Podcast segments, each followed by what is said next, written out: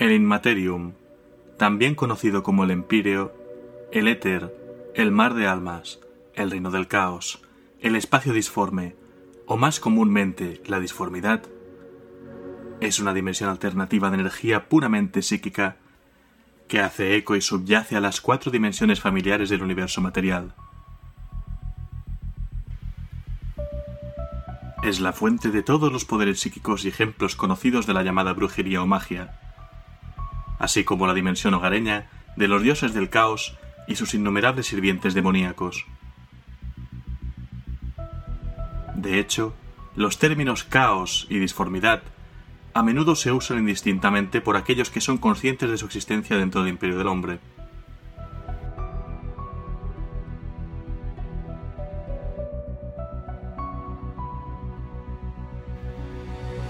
Superficialmente, el Inmaterium es la solución de la humanidad al problema del viaje más rápido que la luz.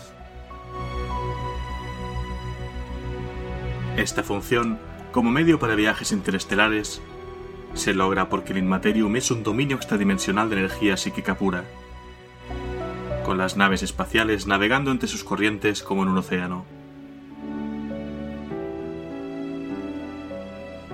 No obstante, los peligros que implica el uso de la disformidad con tal fin son mucho mayores que el de navegar por unas corrientes tranquilas. Ese es el precio que paga el imperio por mantener una mínima cohesión en sus dominios.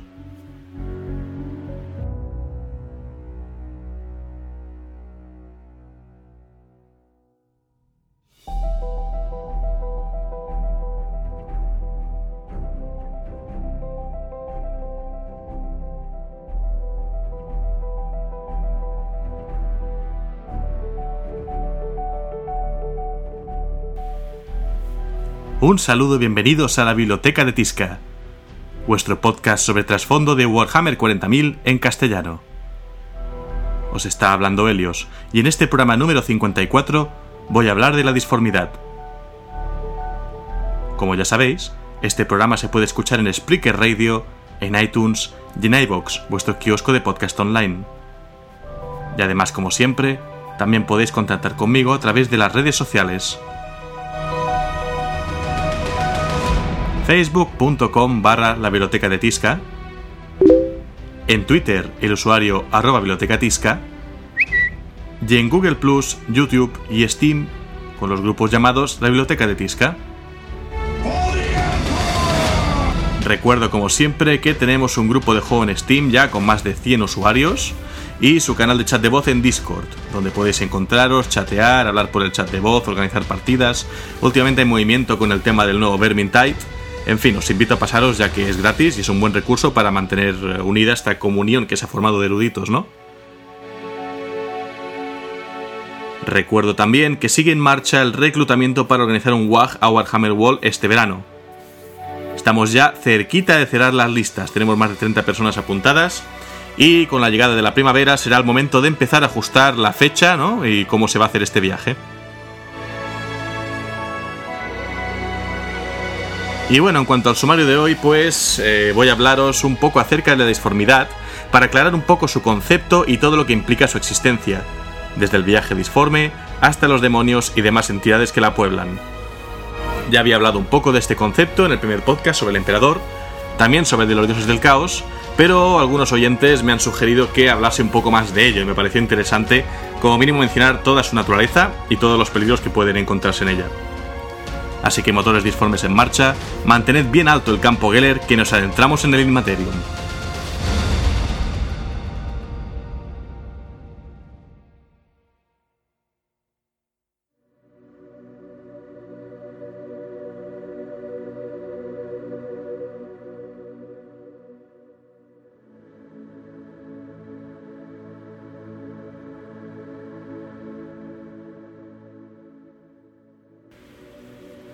Se cree que la energía psíquica que compone el Inmaterium es el resultado directo de la existencia de la sensibilidad en el universo, en particular de las especies inteligentes de la Vía Láctea. Considerada como un oscuro reflejo del universo material, la disformidad es un océano de energía psíquica caótica, de emociones puras y crudas a las que se otorga forma física. Animado por fuertes emociones y acciones, el Inmaterium es el verdadero reino del caos, hogar de los dioses oscuros que comprenden los poderes ruinosos, y de sus legiones de seguidores demoníacos. El Inmaterium también es rumoreado por muchas culturas, humanas y xenos por igual, por ser el lugar de descanso final de los espíritus de los muertos. Y por lo tanto, puede considerarse también el inframundo del universo.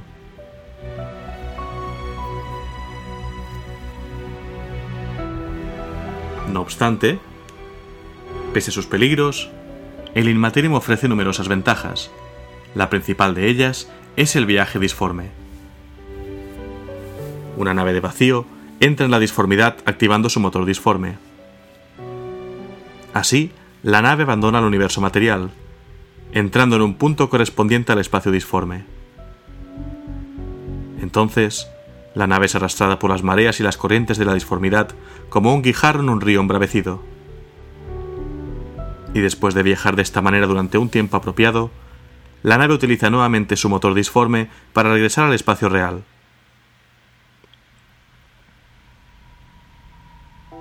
Debido a que el universo material y la disformidad se mueven entre sí, la nave vuelve a aparecer en una nueva posición a varios años luz del punto de partida. A este proceso se le conoce como salto disforme o salto a secas, y el proceso de entrada o salida del Immaterium se conoce como caída, desplazamiento o traslación.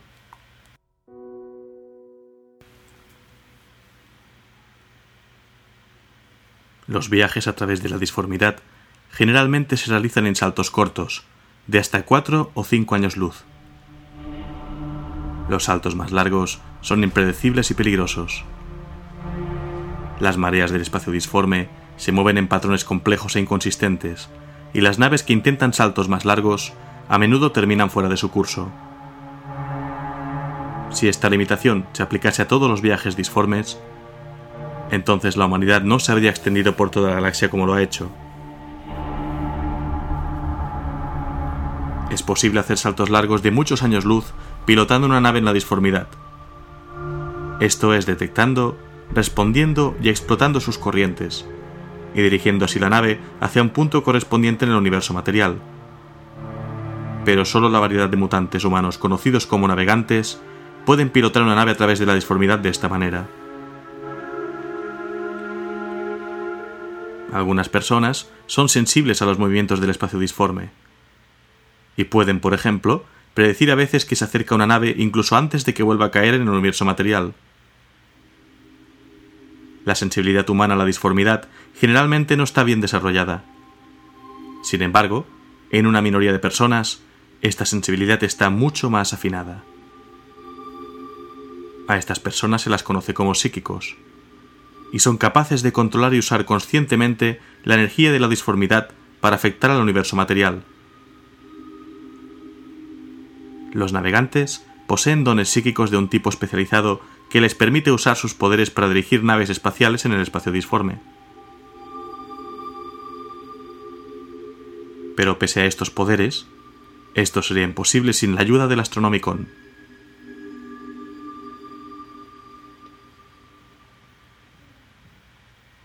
El Astronomicon es un señalizador de orientación psíquica centrado en Terra. Está impulsado por la concentración mental continua de un coro de mil psíquicos. El Astronomicon no se puede detectar en el universo real, solo en la disformidad. Y es por medio de esta señal que los navegantes pueden dirigir sus naves de vacío a través de largas distancias, como si usaran un faro. La señal del Astronomicon es más fuerte cerca de Terra y del emperador de la humanidad, que es su fuente y cuyo poder se percibe cada vez más débil a medida que uno se aleja. La señal del Astronomicon se extiende sobre un área esférica con un diámetro de aproximadamente 50.000 años luz. No se extiende las franjas extremas de la galaxia, y debido a que Terra está situada en el oeste galáctico, su señal no llega a una franja masiva de la parte oriental de la misma. Tampoco es constante la extensión o la intensidad de la señal. A veces puede bloquearse por la actividad localizada dentro de la propia disformidad. Tal actividad se puede comparar como los huracanes o tormentas de un sistema meteorológico terrestre. Y de hecho, a estos fenómenos se los conoce como tormentas de disformidad. Estas tempestades pueden ser tan malas y tan duraderas que los sistemas de estrellas completos se aíslan durante cientos de años estándar seguidos. Una tormenta disforme no solo oscurece la señal del astronomicón, sino que también es peligrosa para las naves espaciales que viajan cerca de ella. Ninguna nave espacial puede aventurarse dentro de una de estas tormentas y esperar sobrevivir, aunque hay historias de huidas milagrosas y de naves espaciales arrojadas a decenas de miles de años luz de su curso. Pero las tormentas disformes no son los únicos peligros dentro del Empíreo. También hay energías sensibles y otras formas de vida inmateriales que lo habitan. Criaturas formadas a partir del propio cambio dentro de la disformidad, y que a la vez componen esta misma naturaleza cambiante. Pocos de estos seres son amigos, y muchos son hostiles. La humanidad los conoce como demonios.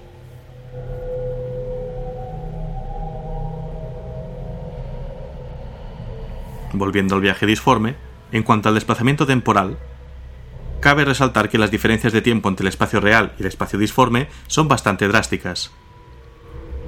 El tiempo no solo pasa a diferentes velocidades en ambos tipos de espacio, sino que también pasa a tasas muy variables. Hasta que una nave de vacío termine su salto, es imposible que la tripulación sepa exactamente cuánto tiempo ha transcurrido en el espacio real durante su viaje. El tiempo que pasa en el espacio real se conoce como tiempo real, mientras que el tiempo que se pasa a bordo de una nave espacial en el Immaterium se denomina tiempo disforme.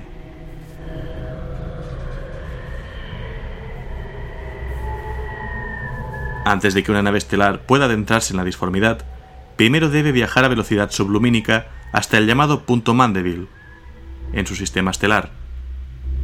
Esta es la distancia más cercana a la que una anomalía puede entrar o salir con seguridad del espacio disforme desde su sistema de origen o destino, respectivamente. Una vez que una nave espacial activa su motor de disformidad, se sumerge en una dimensión muy diferente del universo material. Es conveniente imaginar que el espacio disforme consiste en una energía relativamente densa, casi líquida, desprovista de estrellas, luz y vida, como se las conoce comúnmente. Una vez dentro del espacio disforme, una nave puede moverse por medio de su unidad de reacción newtoniana principal, como una unidad de plasma imperial estándar, por ejemplo, siguiendo poderosos remolinos y corrientes en la disformidad, y llegando finalmente a un punto de la Immaterium correspondiente a un destino en el espacio real. Pero el aspecto más difícil de los viajes disformes es que es imposible detectar el movimiento espacial del espacio disforme una vez que la nave ya está en la disformidad. La nave solo puede continuar a ciegas su tripulación confiando en que va en la dirección correcta. Y mientras más tiempo permanezca una nave en el espacio disforme, mayores serán las posibilidades de encontrar alguna corriente inesperada que la pueda sacar de su ruta. Esta navegación se puede lograr de dos maneras, el salto calculado y el salto pilotado. Todos los motores disformes incorporan mecanismos de navegación, cuando la nave de vacío está en el espacio real, estos monitorean los movimientos siempre cambiantes de esa parte de la disformidad correspondiente a la posición actual de la nave. A esto se lo llama la ventana en el espacio real. Mediante la observación de estos movimientos en la disformidad, es posible calcular un rumbo, unas maniobras correctivas y un tiempo aproximado de viaje hasta un destino propuesto. Pero el cálculo se basa en la suposición de que las corrientes de deformación observadas desde el espacio real no cambiarán significativamente durante el vuelo. A este método se lo conoce como salto calculado. No es seguro realizar un salto calculado de más de cuatro años luz a la vez, pues cuanto más largo sea el salto, mayores serán las posibilidades de un cambio significativo en el movimiento de la corriente disforme.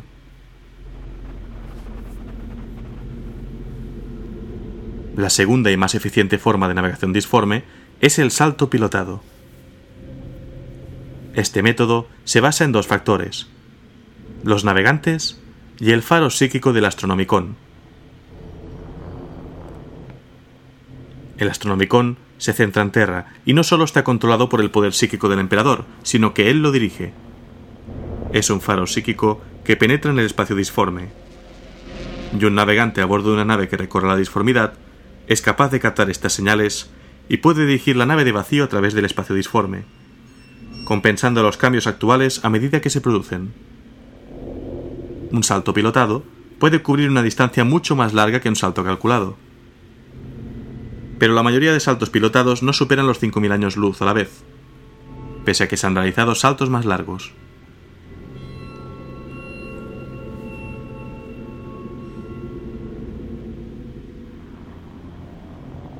Un viaje interestelar típico podría comenzar con un buque de carga que se encuentra en órbita alrededor de un mundo imperial.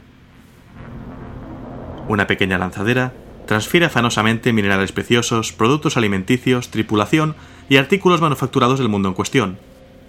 El procedimiento de carga puede tardar días o semanas solares, ya que los transbordadores vuelven una y otra vez a entre el mundo y el buque.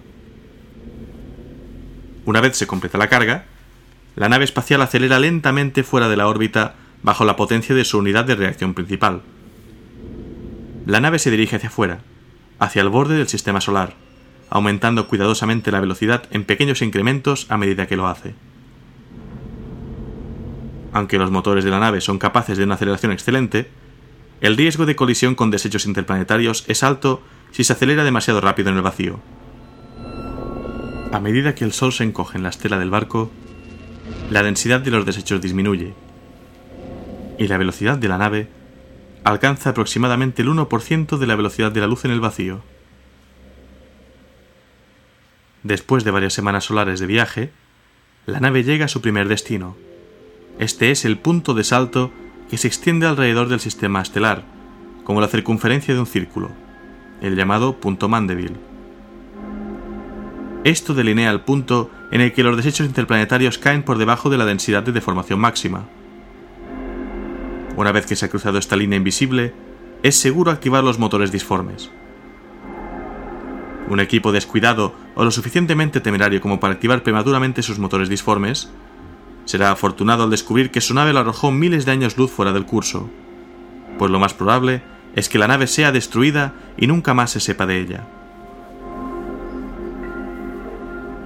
Con la activación segura de su motor disforme, la nave es arrancada del universo real y entra en la dimensión del espacio disforme. Su verdadero viaje interestelar ha comenzado. Las naves que viajan en el espacio disforme lo hacen por medio de saltos que varían en longitudes de hasta 5.000 años luz. Solo un largo viaje implicaría más de un salto. Aún así, pasan casi dos semanas solares a bordo de la nave antes de que la embarcación esté lista para finalizar su salto. Mientras tanto, debido a los cambios de tiempo en el espacio disforme, más de un año estándar ha pasado en el universo real. La nave vuelve a entrar en el espacio real justo más allá del punto de salto de su sistema solar de destino. Si tiene suerte, la nave saldrá cerca del punto de salto. De lo contrario, puede tomar muchas semanas solares adicionales el llegar a los planetas interiores. Siempre es aconsejable permitir un margen seguro al saltar hacia una estrella, pues el resultado de volver a entrar en el espacio dentro del punto de salto sería lo mismo que activar prematuramente el motor disforme en el viaje de ida, y casi seguro terminaría en un desastre. Pero la nave ahora está lista para su recorrido final, comenzando por la transmisión a su destino y estableciendo unas nuevas coordenadas de tiempo. El tiempo real en el espacio disforme es tan diferente del tiempo en el espacio normal que la tripulación no tiene idea de si su viaje ha tomado algunos meses solares o años estándar. Inicialmente, la nave viaja a aproximadamente un 1% de la velocidad de la luz, desacelerando gradualmente a través de las regiones interiores más densas. Finalmente, llega a su destino, donde enjambres de pequeñas lanzaderas, una vez más, se ocupan de cargar y descargar el material, los pasajeros, y preparar el próximo viaje de la nave.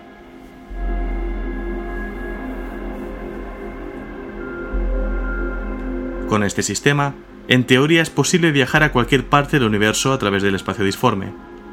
Sin embargo, las mareas cambiantes de la disformidad hacen que sea más fácil viajar desde algunos sistemas a otros, y los saltos cortos siempre son más precisos que los más largos.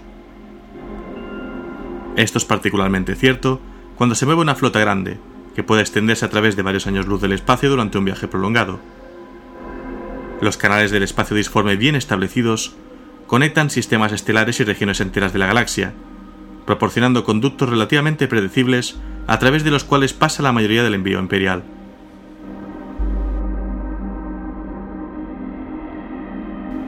Pero hay más fenómenos aparte de estos canales establecidos por el imperio que permiten viajar por el Immaterium. El primer fenómeno son las puertas disformes. Una puerta disforme es un punto en el espacio real que está vinculado a otro punto en el mismo espacio real por un túnel a través del espacio disforme. El túnel de alguna manera evita las perturbaciones normales del Inmaterium, permitiendo un viaje dentro de un tiempo fijo y en perfecta seguridad. La existencia de estas puertas disformes representa un misterio en sí misma, y se debate mucho sobre si son naturales o artificiales. Si es artificial, ninguno puede decir quién lo hizo y con qué fin. Además, algunas puertas disformes se han mejorado artificialmente, sus entradas delimitadas por construcciones mecánicas cuya función exacta solo puede adivinarse. Otras puertas disformes, en cambio, son meros agujeros negros en el espacio. Las puertas disformes se producen en las profundidades del espacio, en los límites de los sistemas solares, dentro de los mismos e incluso en los planetas. Las más grandes tienen la suficiente envergadura como para permitir el paso de naves espaciales, y normalmente se encuentran en el borde de un sistema solar o entre sus planetas exteriores.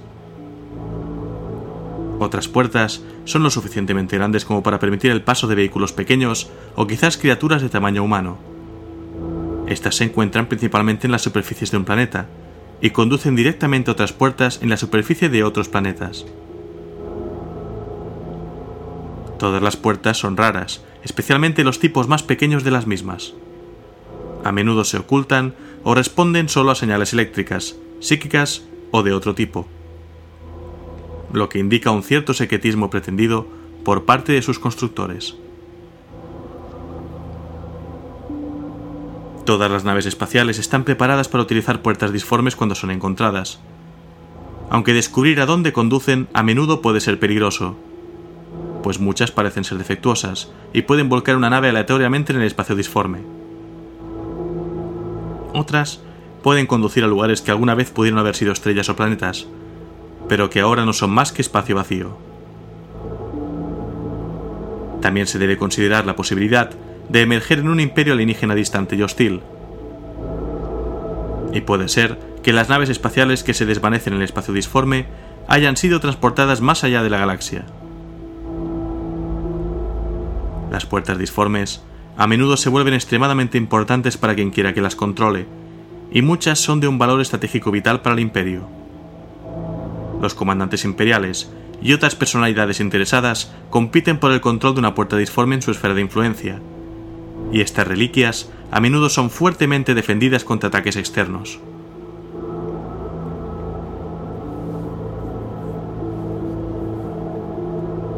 Otro fenómeno similar son los portales disformes. Puntos en el espacio donde la interfaz disforme y el espacio real forman una entrada estable hacia y desde el espacio disforme. Así que no es necesario activar un motor de disformidad para entrar en el Inmaterium de esta manera, aunque es poco probable que una nave que no esté equipada con un campo Geller sobreviva durante mucho tiempo dentro del Empíreo. Pues los portales no conducen a un túnel, como las puertas, y una nave voladora que ingrese en un portal se lanza directamente a las corrientes fortuitas del espacio disforme con maniobras cuidadosas, es posible volver a ingresar en el espacio real usando el mismo portal desde el otro lado. De nuevo, la naturaleza exacta de los portales no se comprende, y nadie sabe si son meros accidentes de la naturaleza y de las geometrías no euclidianas, o si tienen algún propósito secreto.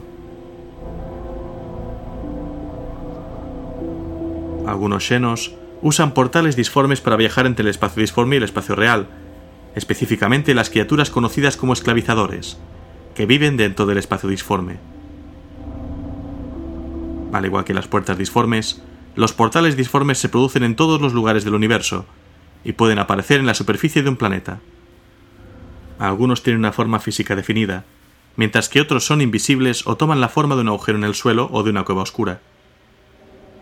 Pese a todo, los portales disformes tienen su uso, ya que hay registros de naves espaciales con motores disformes dañados, atrapadas dentro de la disformidad y condenadas a la destrucción, que de repente encuentran un portal disforme que les permite regresar al espacio real a salvo.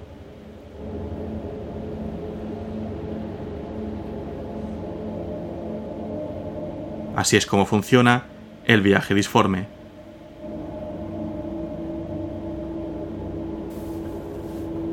Pero es muy posible que si habéis oído hablar de la disformidad o el inmaterium, hayáis escuchado acerca de el velo. La barrera entre la realidad y la disformidad no es igualmente fuerte en toda la galaxia.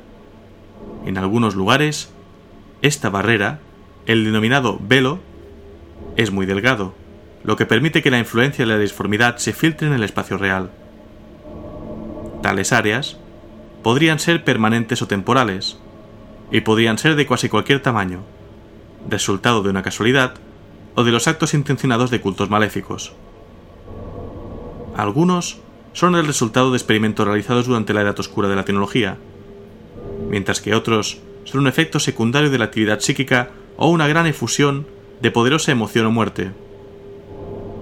En el sector Askelon, por ejemplo, las corrientes impredecibles del pandemonio golpean las costas de la realidad, debilitando la barrera entre ambas dimensiones. Varios fenómenos perturbadores pueden manifestarse en áreas donde el velo es delgado, ya que la disformidad y su influencia nunca son predecibles ni consistentes. Dichos lugares a menudo se consideran embrujados o malignos, ya que las personas pueden escuchar voces, vislumbrar movimientos por el rabillo del ojo o experimentar pesadillas e incluso alucinaciones. El tiempo podría correr hacia atrás, las temperaturas desplomarse o fluctuar, y los auspex y escáneres proporcionar lecturas inconsistentes o contradictorias. Las personas también pueden sentir una sensación de malestar que no pueden describir, o sensaciones extrañas e inquietantes, desde un hormigueo en la piel hasta el olor a la carne quemada.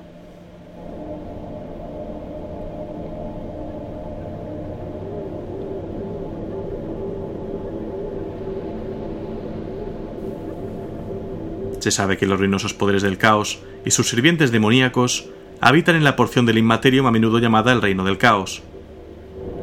Los demonios solo pueden existir dentro del Inmaterium, a menos que se cumplan ciertas condiciones dentro del reino material. El Inmaterium es lo que da poder a los sirvientes demoníacos inmortales por igual de los cuatro dioses oscuros: Korn, el dios de la sangre, Slanesh, el príncipe del placer, Zinch, el arquitecto del destino, y Nargel, el señor de la decadencia. Sus seguidores emprenderán cualquier acción para aumentar este poder, y su posición respecto a sus maestros impíos. Cada uno de los dioses del caos mantiene su propio dominio dentro del reino del caos, cuya naturaleza coincide exactamente con su propia personalidad e intereses. El reino del caos está marcado por guerras y contiendas casi constantes, entre los sirvientes demoníacos de los poderes ruinosos, que conspiran y luchan ininterrumpidamente uno contra el otro en una eterna contienda por el dominio absoluto que nunca terminará, lo que se suele llamar el gran juego. Los dioses del caos y sus sirvientes son consumidos por esta lucha, y en verdad prestan muy poca atención a las acciones del espacio real, salvo cuando éstas representan una amenaza para todas las actividades continuas de los dioses del caos o una oportunidad para los poderes ruinosos para mejorar su posición uno contra el otro en su eterno conflicto.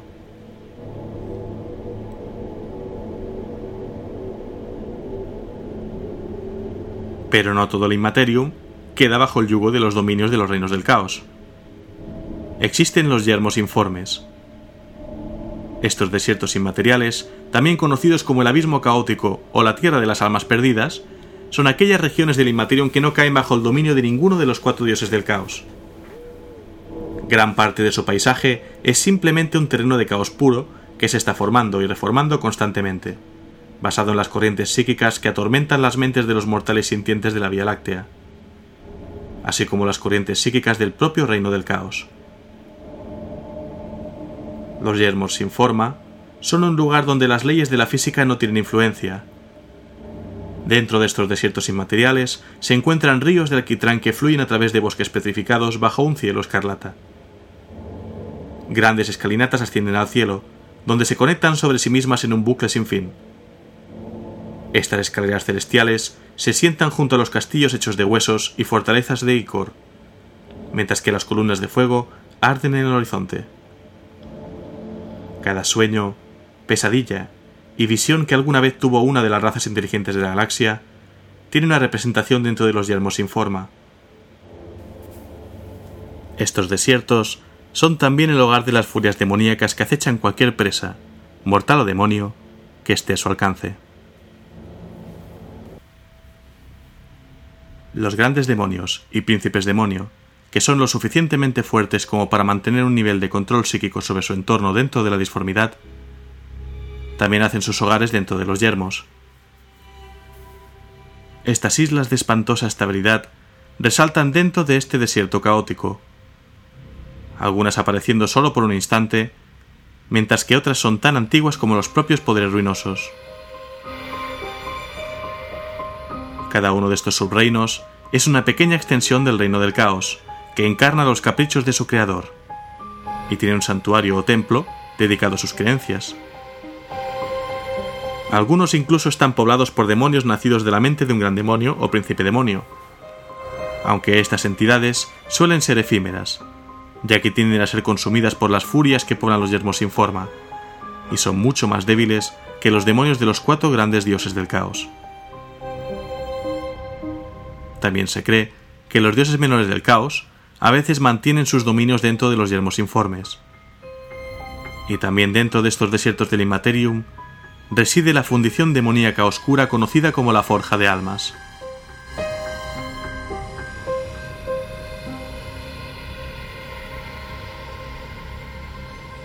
Como veis, el Immaterium tiene muchas naturalezas. Una como océano a través del que viajar. Otra como barrera entre el espacio real y el disforme. Otra como el propio reino del caos. Pero también es el reino psíquico. Una dimensión de lo espiritual, creada, sostenida e influenciada por emociones y acciones mortales inteligentes en el universo físico.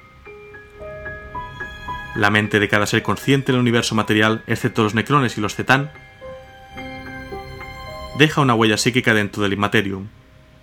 Y aunque la firma de una mente es casi insignificante en la energía o influencia que genera, cuando las huellas de toda una raza inteligente de miles de millones de individuos se combinan, tienen un gran impacto en la naturaleza y la forma de la disformidad. Esto parece implicar que el Immaterium no es caótico por naturaleza, sino que ha sido creado por el caos y la guerra que tanto definen el reino material. Cuando una emoción o fe en una entidad o concepto crece lo suficientemente fuerte, en realidad se convierte en uno de los habitantes de la disformidad. Muchos de estos seres desaparecen cuando la emoción o creencias que los han creado se extinguen. Pero el arquetipo más fuerte puede autoperpetuarse, diseminando los pensamientos y eventos que le otorgan forma y poder, e incluso interactuando con el mundo material de una manera que fortalezca las creencias y actitudes que le dan existencia. Los más fuertes de estos seres se convierten en dioses y demonios asociados con un grupo o cultura específica. En casi todas las razas o fuerzas de voluntad inteligente tienen sus conceptos universales o figuras religiosas personificadas de alguna manera por la disformidad, ya sea de forma caótica, aeldari, orca o humana. Las habilidades extrasensoriales, aparentemente mágicas, de los individuos psíquicamente dotados conocidos en el imperio del hombre como psíquicos son impulsadas por las energías de la disformidad. Y cuando estos usan ese poder, los demonios y las criaturas del Immaterium se sienten atraídos por la mente del psíquico cual polillas a una llama. Aquellos humanos entrenados en el uso de las artes psíquicas son capaces de resistir tal incursión hasta cierto punto.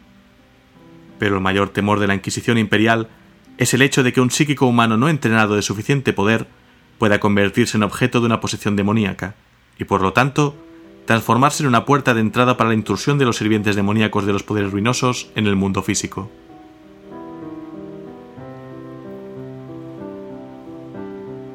océano, velo, reino del caos, reino psíquico y también reino de los muertos. Muchas culturas de la Vía Láctea, tanto humanas como xenos, creen que el Inmaterium es el lugar de descanso final de las almas o los espíritus de los muertos. Ciertamente hay algo de verdad en esta idea. Los Eldari creen que al morir, sus almas Eldar viajan a la disformidad, donde son inmediatamente devoradas por el antiguo enemigo de su raza, la sedienta, el dios del caos Slanesh. Debido a que la naturaleza hedonista e intensamente psíquica de los Eldari fue responsable de traer a Slanesh a la existencia dentro del Imperio después de la caída de estos entre los milenios 29 y 30, se puede decir que las almas Eldari tienen una forma de gradiente psíquico, en el que son inmediatamente consumidas por el hambre de Slanesh a la muerte de sus cuerpos físicos. Esto si no se toman medidas de protección.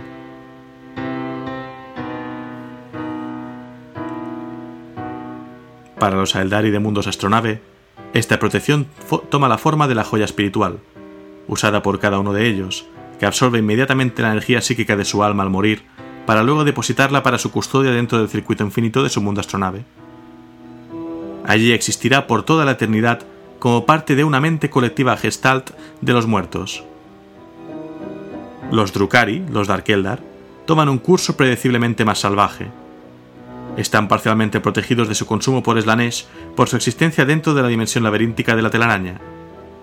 Pero la sedienta eventualmente consumirá incluso el alma de los Drukari a menos que atraigan energía psíquica suficiente para protegerse de la agonía psíquica de los demás. Es por esta razón que los Drukari son criaturas tan malévolas, que buscan un suministro interminable de esclavos cuyas torturas no solo disfrutan, sino que realmente mantienen intactas sus retorcidas almas. Entre los sirvientes mortales de los dioses del caos no hay duda.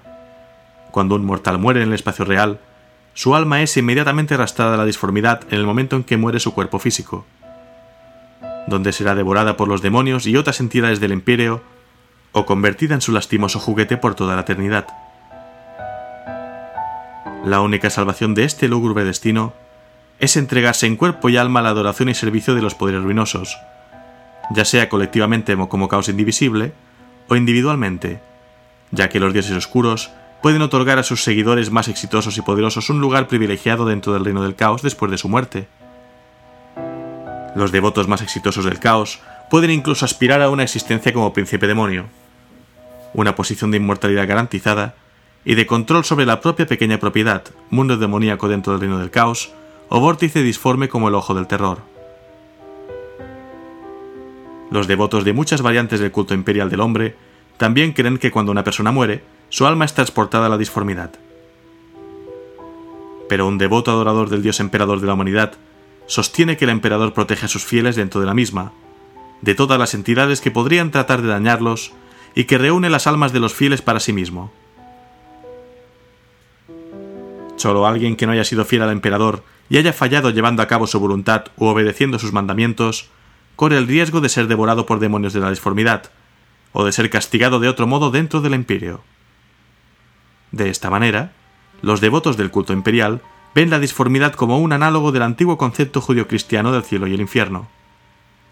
La disformidad es el infierno para aquellos que han sido infieles al dios emperador, pero puede convertirse en una forma de paraíso para aquellos que han sido fieles a su voluntad. No se sabe si hay alguna verdad en esta creencia, pero la naturaleza psíquica del imperio muestra que las creencias colectivas y fuertemente arraigadas de los mortales en el espacio real tienen a adquirir una realidad propia dentro de la disformidad. Y hay gran cantidad de seres humanos en la galaxia, y muchos de ellos son fervientes, incluso fanáticos creyentes del credo imperial. Lo que sí se sabe con certeza es que aquellos hombres y mujeres del imperio que han mostrado una fe inquebrantable en su concepto del dios emperador, a veces han podido promulgar hazañas que solo pueden considerarse milagrosas por el uso justo del término. Estas hazañas han sido particularmente potentes cuando se desplegaron como armas contra los sirvientes del caos, demonios y mortales por igual. Entonces es posible que, como nos dice el antiguo credo, el emperador proteja.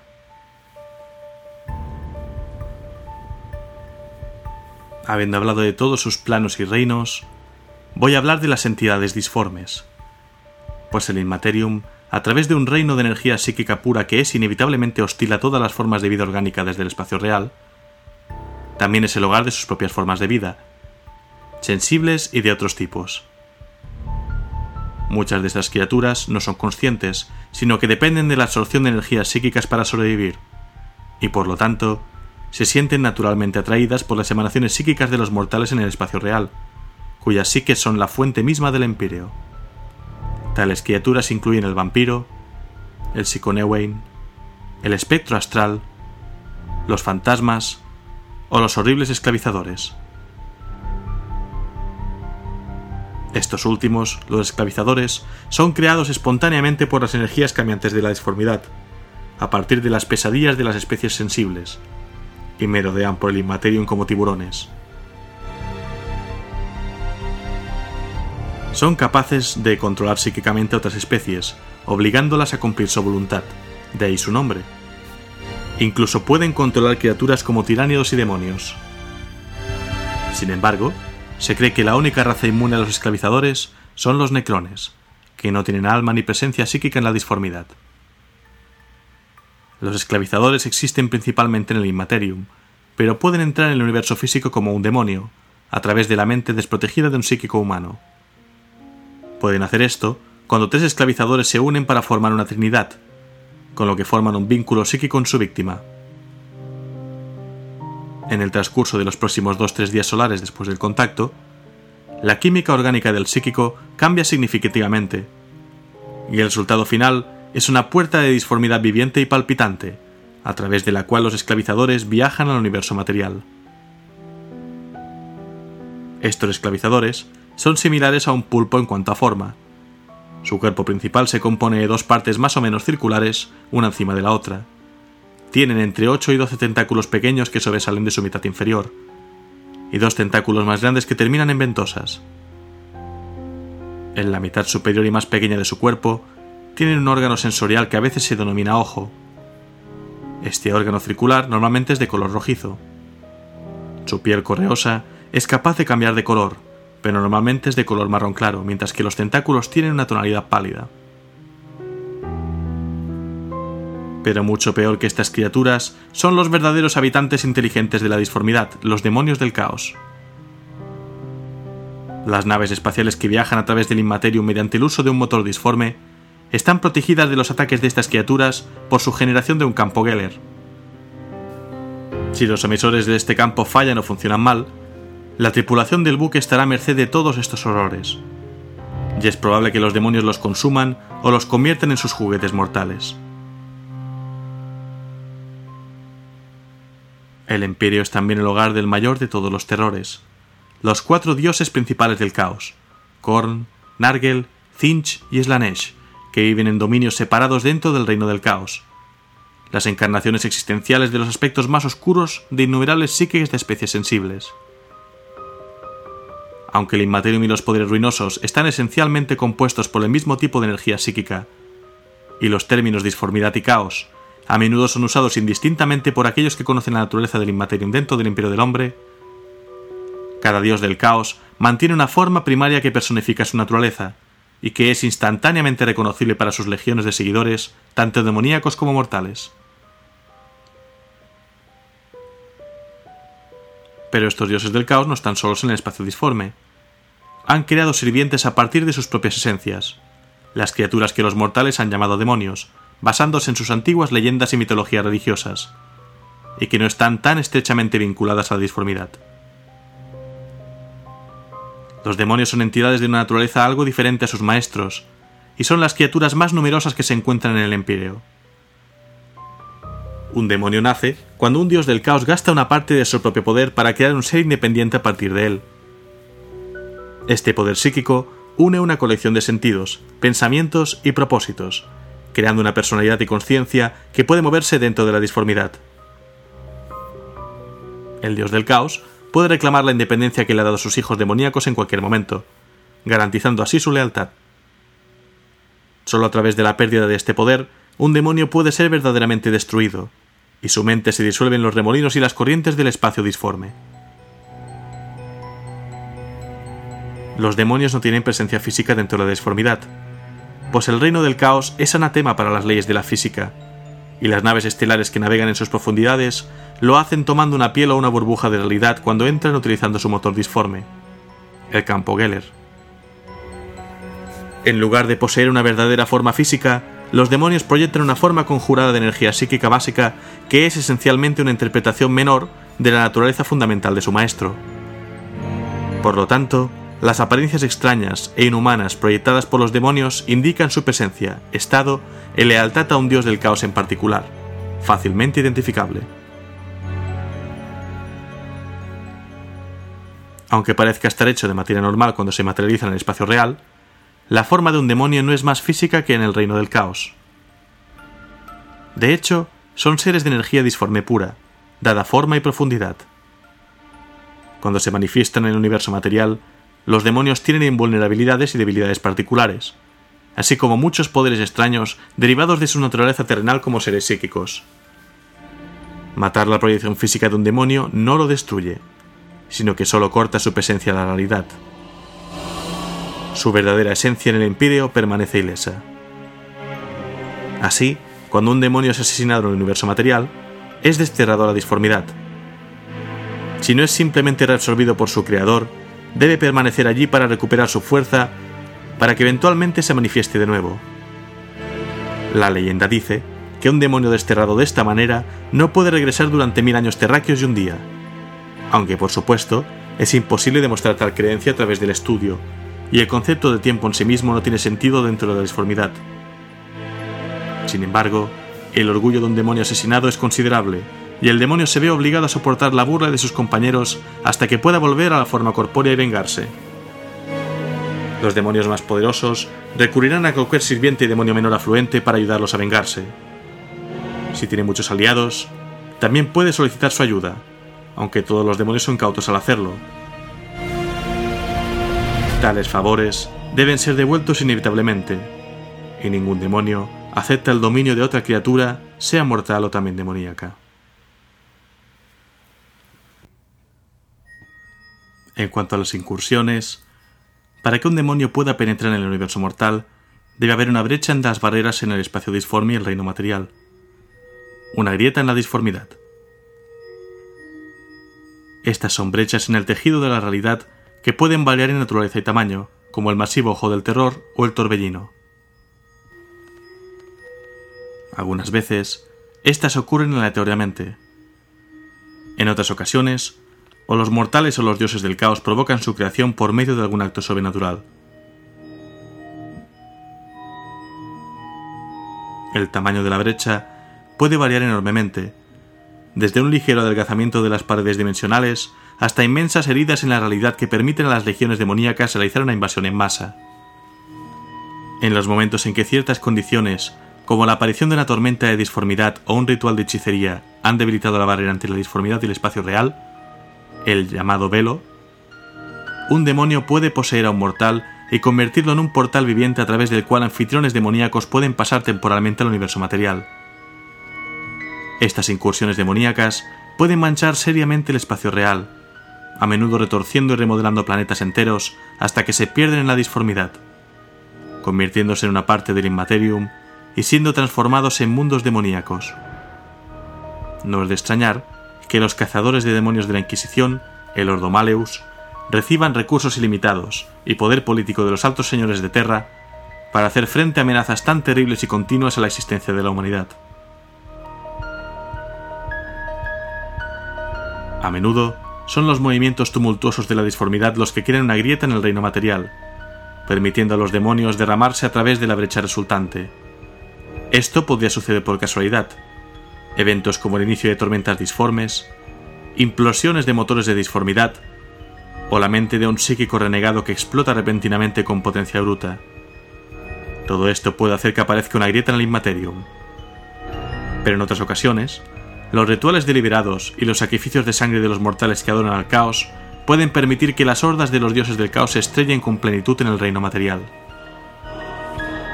A veces, el simple sufrimiento mortal, la muerte y la miseria en una escala lo suficientemente masiva pueden formar una brecha de distorsión que una legión demoníaca podría usar como portal.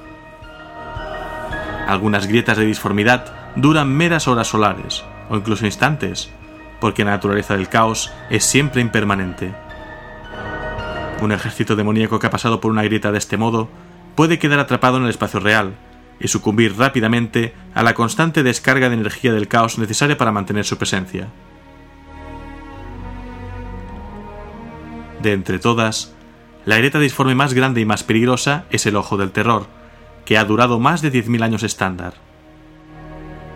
Este se puede ver como un moretón púrpura en el firmamento de la mitad de los mundos reclamados por el imperio de la humanidad. Fue creado por el nacimiento del dios del caos Slanesh a principios del trigésimo milenio, y es hogar de innumerables mundos demoníacos combatidos por demonios inmortales por igual, las infames legiones traidoras de marinas espaciales del caos entre ellos. Otra grieta de la disformidad de magnitud excesiva es el Torbellino, que se encuentra cerca del núcleo galáctico y es un refugio para miles de piratas y capítulos renegados de los marines espaciales.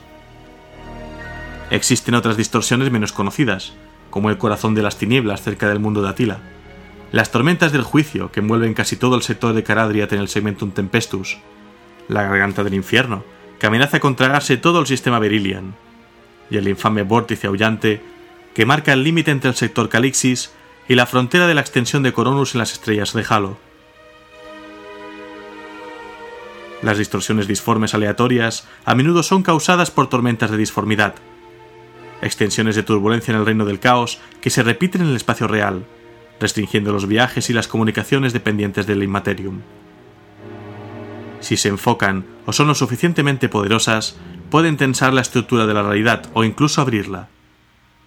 Completamente impredecibles, las tormentas de disformidad pueden aislarse en planetas individuales o expandirse para abarcar sectores imperiales enteros. Una de las peores tormentas de disformidad jamás registradas en la historia humana, aisló a Terra del resto de la galaxia durante todo el periodo de 5.000 años estándar, conocido como la Era de los Conflictos.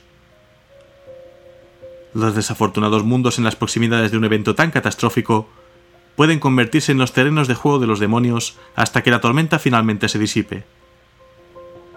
Pero algunas tormentas han perdurado por tanto tiempo que pueden considerarse permanentes, sus energías autosuficientes, atrapando planetas y sistemas estelares cercanos en un atolladero de caos. Pero sin disformidad, no habría psíquicos, ni viajes interestelares, ni comunicación interplanetaria. De hecho, la disformidad, irónicamente, es esencial para la supervivencia de la humanidad. Las naves de vacío viajan a través de sus mareas cambiantes, capaces de transitar miles de años luz en una fracción de tiempo que tomaría un viaje utilizando unidades de reacción convencionales a velocidades sublumínicas. Por tales medios, la humanidad está unida en un único imperio interestelar, dirigido por el divino emperador de la humanidad. A través de la astrotelepatía y la guía de los mutantes psíquicos conocidos como navegantes, los mundos del imperio son capaces de mantener sus frágiles vínculos. La voluntad del emperador puede ser poderosa, pero su alcance es largo solo porque sus flotas pueden viajar a través del espacio disforme. Las frágiles burbujas de realidad que protegen cada nave de guerra sostenidas por complejos campos Geller y la fe más pura. Mientras que la humanidad tendría solo una fracción de su número y fuerzas actuales sin la disformidad, el caos, a su vez, se vería muy disminuido sin la presencia de la humanidad en la galaxia. Pues los dioses del caos beben de las emociones y los pensamientos, creciendo hinchados con poder psíquico durante el proceso. Durante milenios, cada uno se ha alimentado de un aspecto de la naturaleza humana, furia, deseo, corrupción e inconstancia. Fortalecidos y moldeados por los pensamientos y las emociones colectivas de los habitantes de la realidad, los dioses oscuros vierten y nutren en la humanidad esas mismas pasiones que sostienen su propia existencia. A medida que la humanidad se ha extendido a través de las estrellas, su número ha crecido inmensurablemente, alimentando a los dioses del caos. Entonces, el círculo está establecido. Con locuras y debilidades mortales que alimentan a los dioses oscuros, y esos mismos dioses animando luego a la humanidad a su vez a nuevas locuras y debilidades. El hombre ha sido capaz de usar el poder de la disformidad durante mucho tiempo. Magos, videntes, brujas, mediums, chamanes y exorcistas han quedado atrapados en su poder a lo largo de la historia de la humanidad, aunque a menudo inconscientemente. Psíquicos como estos manifiestan sus poderes recurriendo al Imperio, desviando su energía antinatural para lanzar ráfagas de energía, teletransportar objetos, enviar sus pensamientos a través del espacio y el tiempo, y realizar un sinnúmero de otros milagros. Una vez, el don del verdadero poder psíquico se limitó a unas pocas personas indefensas, que generalmente fueron víctimas de prejuicios supersticiosos en el lejano pasado de la humanidad. Sin embargo, la cantidad de psíquicos está aumentando en la población galáctica de la humanidad con cada siglo terrestre que pasa. Esto constituye un profundo cambio evolutivo para la humanidad. Cada vez que un psíquico recurre a la disformidad, perturba su flujo natural, creando un remolino que simplemente puede morir o ser alimentado por otros movimientos hasta que se convierte en una tempestad furiosa que alimenta a un dios del caos. Así, cada psíquico causa un pinchazo de perturbación dentro de la disformidad. Cada uno puede ser la semilla de una tormenta disforme. Cada uno puede despertar el poder del caos, llevándolo a una conquista impensable. La invasión de un ejército demoníaco es análoga al infierno desatado sobre la realidad. Libre de las limitaciones físicas de una fuerza mortal, una legión demoníaca puede aparecer y desaparecer a voluntad. En ocasiones será un gran ataque masivo. En otras, grupos individuales de demonios cazarán a través de la zona afectada, aterrorizando a la población y esclavizando y matando al azar. Esos mortales con incluso el menor potencial psíquico sufren primero a medida que la afluencia de energía disforme libera el poder latente de su mente inmortalizándolos con fuego mágico, convirtiéndolos en estatuas rocosas o haciendo que sus cerebros simplemente exploten. La actividad del poltergeist y las ráfagas aleatorias de piroquinesis pueden destruir edificios en un instante. La gente escucha gritos desquiciados y susurros espeluznantes mientras hedores antinaturales manchan el aire. Una invasión demoníaca es casi imposible de detener por medios convencionales, ya que el acto mismo de luchar contra demonios alimenta el poder psíquico manteniéndolos en el espacio real con miedo y odio. Solo el cierre de la grieta de disformidad puede privar a los demonios de su poder. A menudo no hay nada que se pueda hacer, sino luchar contra la incursión hasta que la brecha se selle.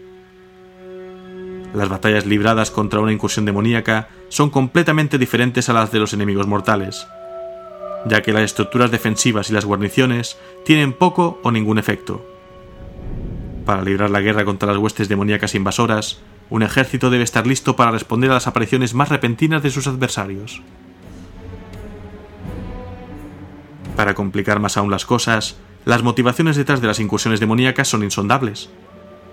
Incluso los tiránidos, que son tan extraños como para estar más allá del alcance del hombre, luchan por el sustento y la supervivencia. Pero en lugar de estas necesidades básicas, los objetivos de un comandante demoníaco a menudo serán completamente oscuros. Podrían matar a un millón de mortales, recuperar un solo artefacto, o matar a los nietos de aquellos que una vez les desterraron la disformidad. Otras veces, los demonios no tienen ninguna meta o plan en absoluto, y las criaturas balbuceantes del Immaterium toman decisiones de acuerdo a la oportunidad y a su naturaleza intrínseca.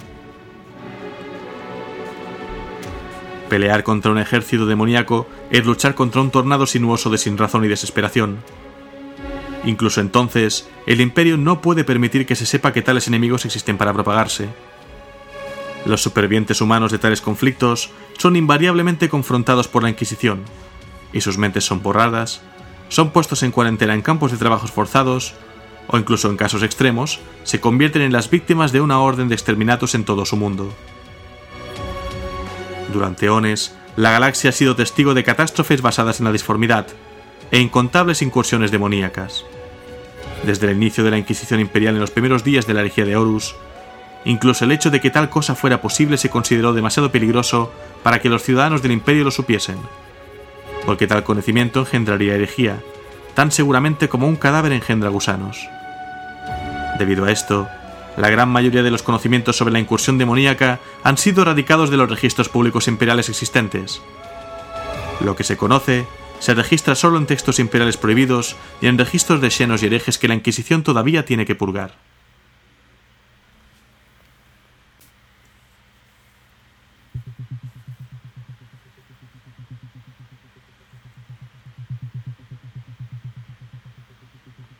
En raras ocasiones, el reino del Inmaterium es capaz de irrumpir en el universo físico en el que se conoce como grieta de disformidad. Un debilitamiento del velo, permitiendo que sus criaturas entren al universo material. Como he comentado algunas veces, estas grietas de disformidad ocurren al azar, mientras que otras, los dioses del caos o los mortales las producen. Algunas duran meros momentos. Otras duran días solares, años estándar e incluso siglos de terra.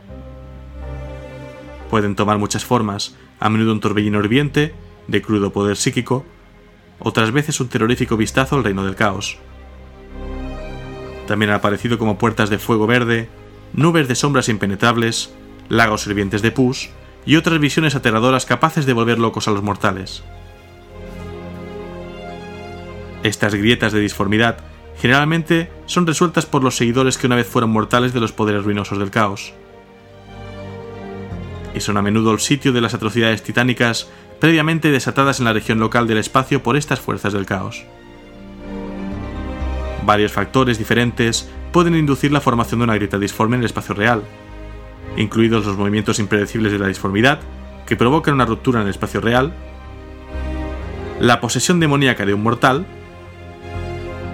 rituales deliberados de invocación de demonios llevados a cabo por los cultistas del caos,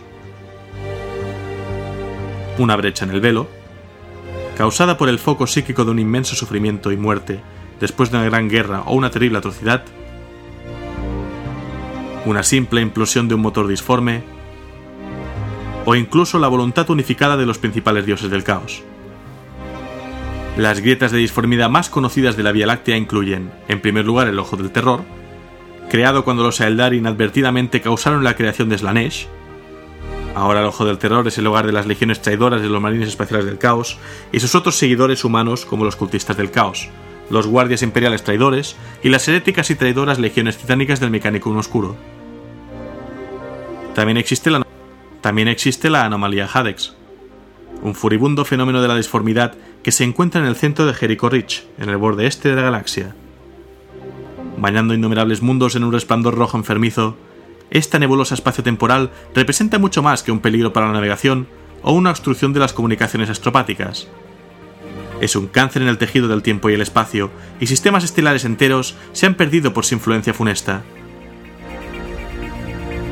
para los astrónomos que lo estudian y para los navegantes que lo temen, se lo conoce como anomalía Hadex, un corazón monstruoso que palpita en el vacío, su influencia expandiéndose y retirándose rítmicamente, absorbiendo y vomitando sistemas solares enteros a lo largo de décadas.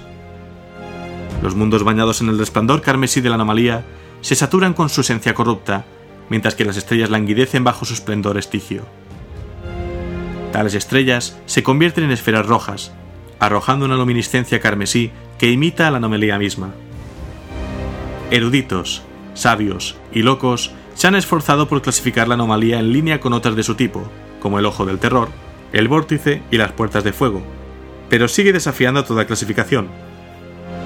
Aunque claramente se superponen disformidad y espacio real, como en la mayoría de los otros eventos similares, la anomalía Hadex ejerce un efecto exótico no solo en el ámbito físico, sino también en el temporal, en sus vanos esfuerzos por comprender la anomalía, los sabios imperiales han afirmado que parece arrojar el tiempo a la región circundante, interrumpiendo el flujo de eventos y ocasionalmente reordenándolo por completo. También existe el corazón de las tinieblas, cerca del sistema Atila, la garganta del infierno, en el sistema Berilian, el vórtice aullante, entre el sector Calixis y la extensión de Coronus, la tormenta de la ira del emperador, que actualmente consume gran parte del sector Caradriat, el acelerador de Van Groth, cerca del mundo de Medusa 5, y el conocido Torbellino, una grieta disforme masiva y antigua ubicada cerca del núcleo galáctico en el segmento Múltima. Esta área del espacio está dividida por tormentas de disformidad tan intensas que los viajes estelares en la región son prácticamente imposibles. Pero a diferencia del Ojo del Terror, que fue creado por el nacimiento del dios del caos Slanesh, el torbellino es lo que los eruditos imperiales pueden asegurar un fenómeno natural. Más adelante aparecerá también la Gran Fisura, también conocida como la Cicatrix Maledictum en alto gótico, una lágrima en la realidad y una tormenta de disformidad rugiente, a lo ancho de toda la galaxia, esencialmente dividiendo el territorio del Imperio del Hombre a la mitad. pero os hablaré de ella más adelante, cuando el trasfondo clásico esté más asentado. Por último, sobre las tormentas disformes, cabe decir que la disformidad es un medio extremadamente volátil. A veces las perturbaciones pueden convertir áreas de la disformidad en tormentas rugientes de una furia incomprensiblemente destructiva que puede romper la barrera del espacio real. Como he comentado, estas tormentas pueden durar días, meses o incluso siglos estándar, y pueden aislar sistemas estelares y sectores enteros, al hacer que los métodos normales de comunicación y viaje interestelar del Imperio sean imposibles, ya que la disformidad que rodea estas regiones se vuelve demasiado caótica para que una nave espacial pueda viajar de manera segura, o para que un astrópata pueda enviar o recibir un mensaje telepático a través de la interferencia psíquica.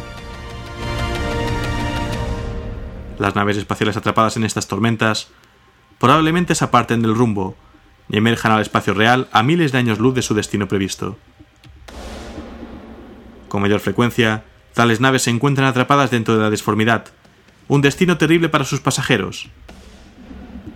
Y aunque no es habitual, algunas naves estelares, después de abrirse paso a través del Imperio por poco tiempo, emergen de la disformidad solo para descubrir que han pasado siglos terrestres enteros en el espacio real. Tal suceso es más probable que ocurra cuando una nave viaja a través de una región de la disformidad afectada por una tormenta o una turbulencia psíquica inusual. Sin embargo, el Inmaterium es un lugar peligroso, y caótico en el mejor de los casos. Cada uso de un motor de disformidad es peligroso, sin importar cuán rutinario sea. Respecto al control de la propia disformidad, existen versiones contradictorias sobre si es Finch, el emperador de la humanidad, o una criatura conocida como el Numan, de la trilogía de la Guerra de la Inquisición, lo que impide que la Immaterium se derrame y se trague por completo el universo material. Sin embargo, el reciente canon parece implicar que la tecnología antipsíquica de los necrones también contribuye, como narraré en un futuro. También es posible que las leyes de la física del espacio real actúen como una barrera. Incluso se debe tener en cuenta que la Immaterium parece ser solo relevante para la Vía Láctea, aunque en el caso de los tiránidos también se plantean preguntas lo cual implica que es una ocurrencia única, que puede haber otras sombras disformes en otras galaxias donde existe la vida consciente o que la disformidad continúa en otras zonas, pero deshabitada por los demonios debido a la falta de sensibilidad en la región local del espacio-tiempo. Una paradoja de pensamientos con la que termino es evidente. Las entidades extradimensionales de la disformidad son sostenidas por las mentes y las almas de las criaturas vivientes dentro del mundo físico. Entonces, ¿Qué pasaría con la disformidad si toda vida inteligente fuera borrada por la caída de la realidad física al caos? Muy bien podría dejar de existir.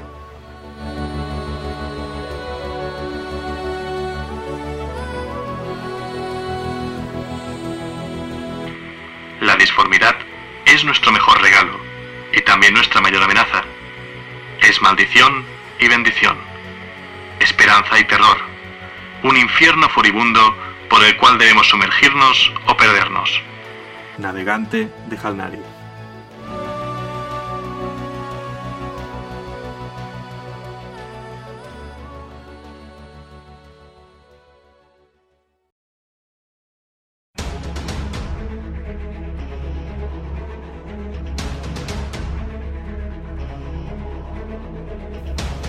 Bueno, espero que os haya gustado este relato acerca de la disformidad en este problema 54.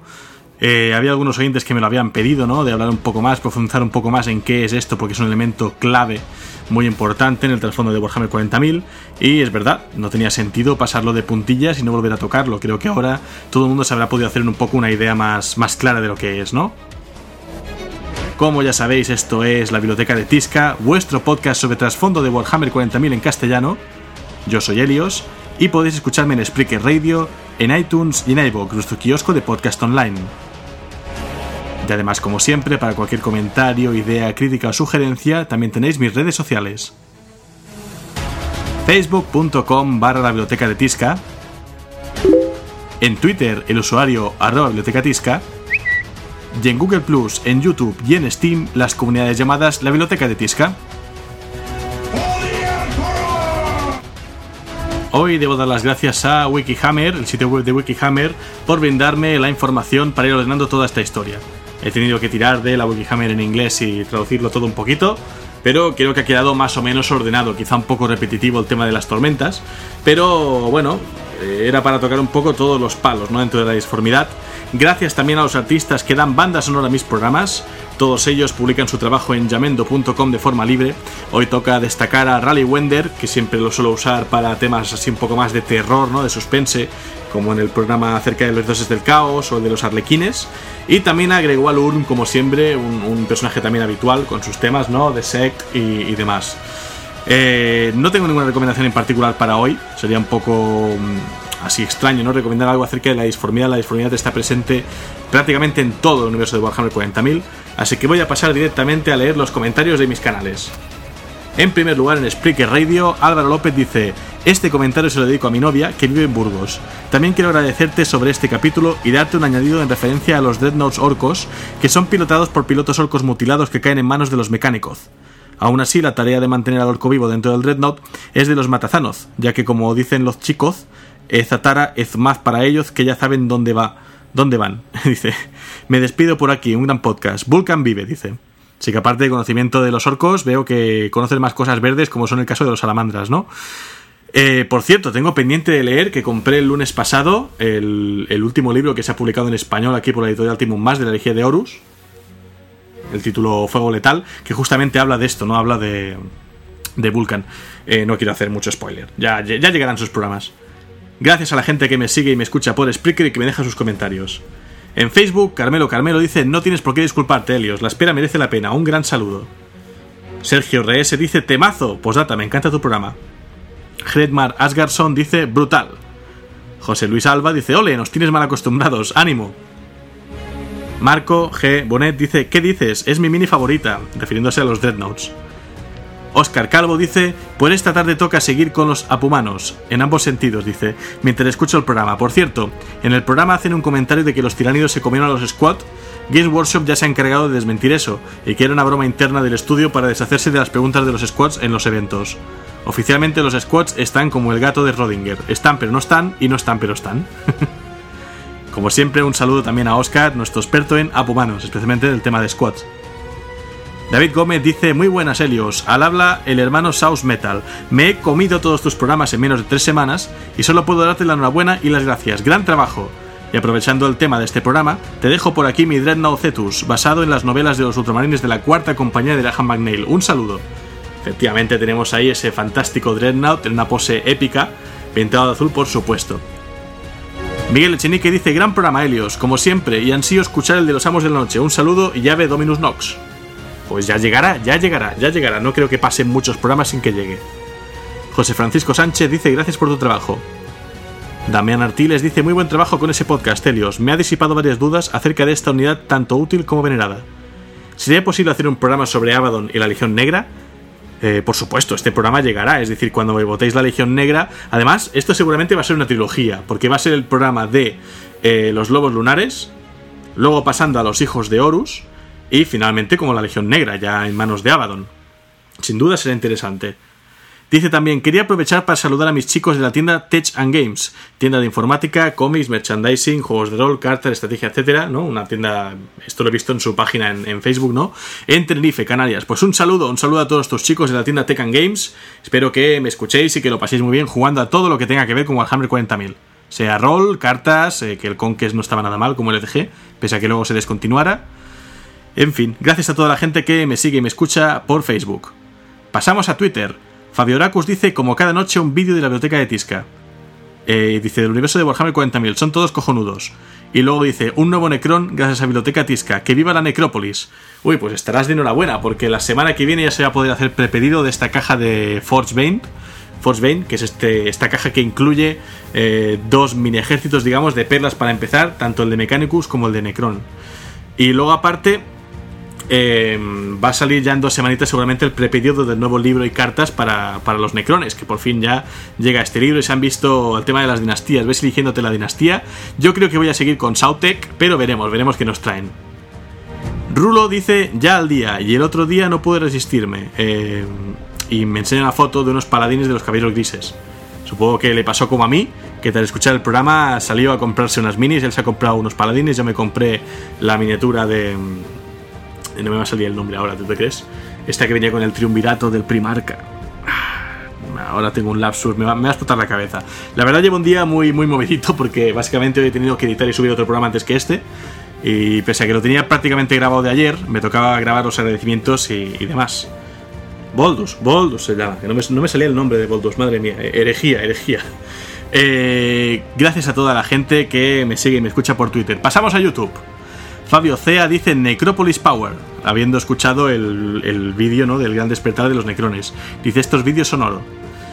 Diego García dice, como no encontré tu post antes, estoy enganchado. Dice, enorme aporte. Eh, no, como no encontré tu post antes, estoy enganchado. Enorme aporte, increíble narración y esperamos el regreso de Ras. Sigo tus vídeos desde el primer día, me encanta el trabajo que haces y cómo nos transportas al mundo de Warhammer. Los lobos espaciales te saludan. ¿Todos? Madre mía, todo un capítulo ahí saludándome. Darkblade 305 dice, ya había ganas de una nueva dosis de la biblioteca de Tisca. C Alerta Beige Yami dice, me encanta tu proyecto y muerte a todos los herejes. Juan Augusto Bravo dice, gracias por este excelente programa. Ok, todos los programas como los Templarios Negros y demás están apuntados para hacer y solo queda esperar esos excelentes programas. Postdata, me encantan las armaduras de exterminadores. Saludos desde Argentina y saludos a todos los leales por el emperador. John Soto Arias dice: Qué bueno volverte a oír, Helios. Está excelente este programa sobre el plan de retiro del Imperio. los, los Dreadnoughts, ¿no? Es la pensión de jubilación del Imperio, ¿no? Siempre tuve curiosidad por la tecnología de Warhammer 40.000, pero tenía miedo que el mecánico me descubriera. Gracias por el programa. Tenemos un acuerdo, de momento no, no nos atacamos mutuamente. Andrés Pereira dice sobre el podcast de Fantasy, La Hora del Saqueo, aunque no se especializan, tienen unos cuantos programas. Eh, a lo que Dark Blade 305 responde también Mundo Warhammer, Last Stand Games, Marcorius XXL, LOL Crack 1982, eh, Gaming, Miniature War, entre otros, también tienen cosas de lore de Warhammer Fantasy. Gracias a toda la gente que me habéis respuesto a la pregunta. De hecho, eh, ya lo recomendé en las redes, el de la hora del saqueo, porque fue el que más me recomendó la gente, así que intuyo que habrá calidad. Eh, ya me lo escucharé cuando tenga tiempo, que voy muy, muy, muy liado. Perceros de Dark Knight dice: Madre mía, Willy, están buenísimos estos vídeos, sigue así. Arcadia M, Arcadio M dice, gracias, sí joder, gracias, son mis minis preferidas. Hay mucho fan de las miniaturas de los Dreadnoughts, es que son, son épicas. Alex Aliaga dice, hermoso que el emperador te bendiga, mándame saludos. Pues un saludo, Alex. Uberpanzer97 dice, si un marine que está dentro de un Dreadnought muere de viejo, ¿se puede reutilizar el sarcófago para meter otro marine? Aunque ya no se fabriquen, ¿sigue habiendo algunos desocupados? Por cierto, las semanas de batalla están basadas en Juana de Arco, por eso llevan una flor de lis y están obsesionadas con el fuego. ¿Cómo se llama el tema que suena más o menos por el minuto 1.23.17? Es brutal, me ha puesto la piel de gallina. Bueno, pues efectivamente, si un marine muere, digamos, eh, de, de, viejo, que no se debería dar el caso, recordemos que los marines tienen una vida muy longeva, es mucho más probable que mueren en batalla, eh, se podría utilizar el sarcófago para meter otro marine. No creo que hubiera problema al respecto. Eh, interesante el dato de, de, la inspiración en Juana de Arco, no había caído en ello, es muy, muy, muy probable. Y luego, lo que preguntas, el tema que me comentas es el tema Titanium Angeles de Carlos Estella, que lo suelo utilizar mucho también, porque tiene este tono épico. Ya en los primeros programas, hablando de los primarcas, lo, lo usaba. Rukasu dice, mis drenos favoritos son los venerables, sin duda alguna. De hecho, en el trasfondo de un capítulo no oficial que hice para unos amigos, en el que cada participante de nuestro grupo de WhatsApp era un marine espacial diferente, yo era el dreadnought venerable, por eso de que era el que más controlaba de trasfondo, haciendo el paralelismo con estos sabios del capítulo con miles de años en sus espaldas. Gran episodio, sigue así, un saludo desde Santiago de Compostela. Pues un saludo desde aquí, desde Girona. Y muy interesante, yo también para, para un compañero mío cuando cumplía años, cada año le regalaba un par de miniaturas de, de ultramarines pintadas, eh, representando que éramos nosotros, los coleguillas del grupo y tal. Lo que pasa es que no, no, tenemos todavía tanto armamento, eran todos marines tácticos. Pero bueno. Hugo Posadas dice, ¿qué onda Helios? Ya te estaba esperando con la narrativa. Saludos desde México. Pues un saludo para ti Hugo y para toda la gente que me escucháis desde México. Jordi Lupiáñez dice, muy bueno el capítulo, ya nos queda poco a los necrones, espero el regreso del rey silente a lo primaris. Nos falta un chico tocho de verdad en, los necrones, y Motec lo intenta pero no llega al nivel de los primarcas. Hombre, es que tú estás hablando de palabras mayores. Ojalá, ojalá quizá refuercen un poquito el tema de los fragmentos de los Tetán, quizá, o a lo mejor los destructores, creo que es lo más lo más pesado que podemos tener a este nivel, pero nunca vamos a estar, desengañémonos, no, no vamos a estar a un nivel de, de un primarca, ¿no? Pero bueno, molaría, molaría tener cosas para pegar. Como mínimo lo que está claro es que van a volver los monolitos y, otras cosas que estaban un poquitín oxidadas, yo creo. Eh, Michael Hernández dice, fantástico trabajo Helios, ya se extrañaba la dosis semanal de lore de 40k. Como narrador de juego de rol me llama mucho la atención Rogue Trader, que le da una sensación de Star Trek al trasfondo de 40k.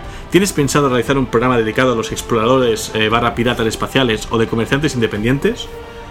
Pues tarde o temprano debería dedicar un, programa a los comerciantes independientes, por aquello de que todo empezó con Rogue Trader un poco, ¿no? O sea, Cruzar Estelar y Rogue Trader son la, piedra angular sobre la que luego se fue entretejiendo este amplio trasfondo. Slinga X dice otro capítulo más, otro fragmento del vasto conocimiento del trasfondo de este gran juego. Eh, otro conocimiento más que adquirimos los mortales. Tu obra no está lo suficientemente pagada, bibliotecario Belios.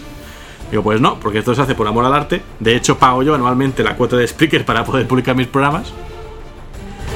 Dan Alpha dice, yes, la muerte andante, la encarnación del dios máquina, grande la biblioteca, grande Helius. Te felicito, hombre, he estado esperando esta crónica. De alguna manera he estado devorando gran cantidad de lore del culto Mechanicus, eso sin contar que actualmente Workshop está introduciendo muchos de sus juegos a los seguidores del Omnisaya.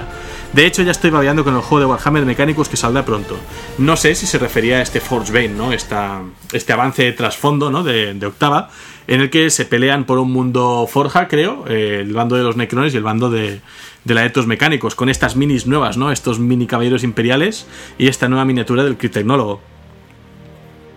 Luis Cuadros dice, durante la semana extra de espera me puse al día y tanto en el capítulo de como en la clase de biología de los tiránidos hubiese sido de ayuda unas imágenes de referencia, tal vez sea porque no estoy muy familiarizado con esta raza, pero en fin, sé que este formato está más pensado como un podcast que como, un canal de YouTube, y que posiblemente te tome más tiempo hacerlo. Igual el trabajo que haces narrando es genial. Sí, estoy de acuerdo contigo, es decir... Eh, el, formato es un programa de audio. Si lo subo a YouTube es porque hay algunos oyentes que sé que les es más cómodo escucharlo en YouTube, pues porque están en el trabajo y bueno, no pueden utilizar otros, otros programas, otros canales. O directamente tienen capados a lo mejor los puertos y el YouTube es lo único que pueden utilizar, ¿no? A través de, del puerto 80 de web, no lo sé. Pero siempre me ha funcionado muy bien y lo publico allí. No, no está pensado como un formato más eh, audiovisual, para eso hay gente que es mucho más grande en eso, en tema de edición de vídeo y demás. De todos modos, es fácil buscar rápidamente en Google el tema del árbol genético y si buscáis Dreadnought encontraréis imágenes de todos los tipos de Dreadnought que hay. Si no, siempre tenéis Lexicanum y Wikihammer, tanto la inglesa como la española. Arthurus Magnus dice: Hola Helios, gran compañía mientras armo a mis Judicators. Eh, pero creo que te faltó mencionar al Broadside Tau, que es otro vehículo bípedo repleto de armas. Un saludo. Efectivamente, la armadura Broadside, que es esta armadura enorme que salió en la pasada edición de, de Warhammer 40k, podría contar también como una especie de equivalente al, al Dreadnought, es muy probable. De hecho, otros tipos de armadura también, claro. Lo que pasa es que no. Creo que no se hace con Taus que han sido mutilados o cosas por el estilo, ¿no? Simplemente las usan en batalla y ya. No, no he oído hablar de que se utilicen cuando un Tau ha sufrido. De hecho, se sabe que tiene una vida más corta que los humanos, no sé. Así que se rompe un poco la analogía de los caballeros espectrales, los guardianes espectrales o, los, los ¿no? El peruano 07 dice, magnífico vídeo y es bueno encontrar un canal en castellano. Saludos desde el Callao, Suramérica, Perú. Pues un saludo para ti y para toda la gente que me escuchéis desde Perú. Tutoriales 4K dice, hola, tengo una duda. ¿Existe una mención sobre lo que sintieron el emperador o Ras cuando se dieron cuenta que los mirijos eran inocentes? Te agradecería en serio si me sacaras la duda, gracias. Pues efectivamente, hay novelas en las que se ve un poquitín la, reacción de esto. Por ejemplo, eh, creo que es en el de la batalla de Calf, en el que Lorgar, por ejemplo, tiene una charla con, Magnus eh, al principio de, la novela, creo que era, en la que Magnus pues ya, ya está expulsado, digamos, en el ojo del terror, ¿no? Está ahí en el planeta de los hechiceros y, habla con, con Lorgar sobre esto, ¿no? Y tal, y todavía está eh, bastante indeciso sobre en qué bando va a tomar partido. Respecto a Ras, eh, Ras nunca consideró que los mirijos fueran inocentes. Y el emperador a duras penas. No recuerdo ahora mismo ninguna novela en la que sintieran lástima por ellos. De hecho, eh, se sabe que después de la batalla, la quema de Próspero, eh, capítulo de, de, Fenris, o sea, la legión de Fenris con la legión de Próspero van a ser enemigas de por vida, irreconciliables. Y por parte del emperador lo que sí se sabe es que hay algún momento, especialmente en la batalla de Terra, en la que él mira a ese trono dorado y siente un poco de lástima porque sabe que ese es el sitio que debería estar ocupando su, hermano, ¿no? Ah, su hijo, su, hijo Magnus. Pero tal como lo que sintieron cuando tal es que los hijos, a ver, seamos honestos, inocentes no son. O sea, tenían buenas intenciones, eso es, eso es cierto, pero lo que hicieron, eh, desde luego, huía bastante de los decretos del imperio, ¿no? Entonces es lógico que muchos de los capítulos y legiones no los consideren inocentes. La famosa frase de, ¿hizo Magnus algo malo? Sí, sí que hizo algo malo. O sea, destrozar el plan del emperador para controlar la telaraña Eldar. Y poner el punto, el último clavo en la ataúd a los dioses del caos. O sea, si eso no es hacer algo malo, por muy bien intencionado que fuera, pero es lo que hay. Eh, José Javier Gómez dice: Saludo, bibliotecario. Como petición personal, ¿podrías poner una lista con las canciones utilizadas en cada vídeo? Gracias a seguir así. Muy buenos podcasts. Por el emperador, victoria o muerte. Y luego edita y dice: Me refiero a si las puedes poner en la descripción del vídeo en cuestión a partir de futuros podcasts. Pues no, no tengo pensado hacerlo porque la verdad utilizo muchos temas musicales en cada programa, son prácticamente una treintena. Y además, muchos son reincidentes. Y, y no quiero hacerlo por dos motivos. El principal es porque me dará un montón de trabajo tener que irme apuntando los temas que voy poniendo en el programa y hacer la lista y luego subirlo. Y segundo, merece la pena que busquéis en Yamendo el archivo de estos autores y escuchéis toda su obra porque son temas majestuosos. Desde el tema Virgo de Carlos Estella, que sonó en Hermanas de Batalla, a ese Titanium Ángeles que tanto me pone la piel de gallina a mí como a los oyentes, o la famosa entrada de Epic Cinematic Score de Carlos Estella, que también se escucha siempre en cada programa sin fallo. O sea, merece la pena que lo hagáis. Así que por ahora no, tengo previsto hacer estas listas de, música, por eso, por no repetirme, por no hacer un trabajo que tampoco es lo que creo que, aporte. De hecho, muchas veces cuando me preguntáis, eh, os paso directamente el enlace a mi Dropbox, donde tengo todos estos temas, porque claro, son, son libres de copyright siempre y cuando no se ganen dinero con ellos. Gracias a toda la gente que me escucháis y me comentáis por YouTube, comunidad que está creciendo muy rápidamente. Nos vamos acercando ya a los 2.000 seguidores. Pasamos a iVox por último, donde Mortez dice: Buenas, me presento, mi nombre en la web y mi lista de ejército es Comandante Mortez. O Mortez no sé cómo decirlo. Dice: Llevo ángeles sangrientos. Llevo dos semanas o algo más escuchándote, pero desde el primer día me dejaste enganchado a tus audios de Lore. Me parece una labor totalmente necesaria dentro de la comunidad hispanohablante. Hace muchísimo tiempo que esto debería haber llegado, pero me alegra haber tenido que esperar si el encargado de tal ejercicio ha sido alguien preparado y con ganas como tú. Llevo unos 26 títulos de la herejía en menos de un año y contando, con algunos spin-offs y demás. Eh, y algo como esto es totalmente necesario cuando uno lleva unos 15 libros seguidos y le hace falta recordar cierto material. Enhorabuena por todo lo que estás consiguiendo y muchos ánimos. El dios emperador protege y pensamiento del día, la fe sin actos es inservible. Pues te felicito porque 26 títulos de la herejía en menos de un año, madre mía, yo leí 6 el año pasado solamente.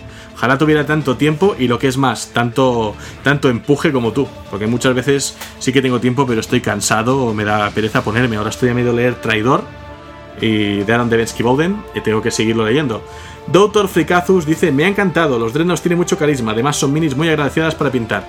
Helios, cuando puedas y tengas un tiempo, ¿podrías hacer un especial sobre los perpetuos? Siempre me han parecido uno de los grandes misterios del trasfondo. Un placer, Vulcan vive. Pues queda apuntado, sabéis que voy apuntando todo lo que me sugerís.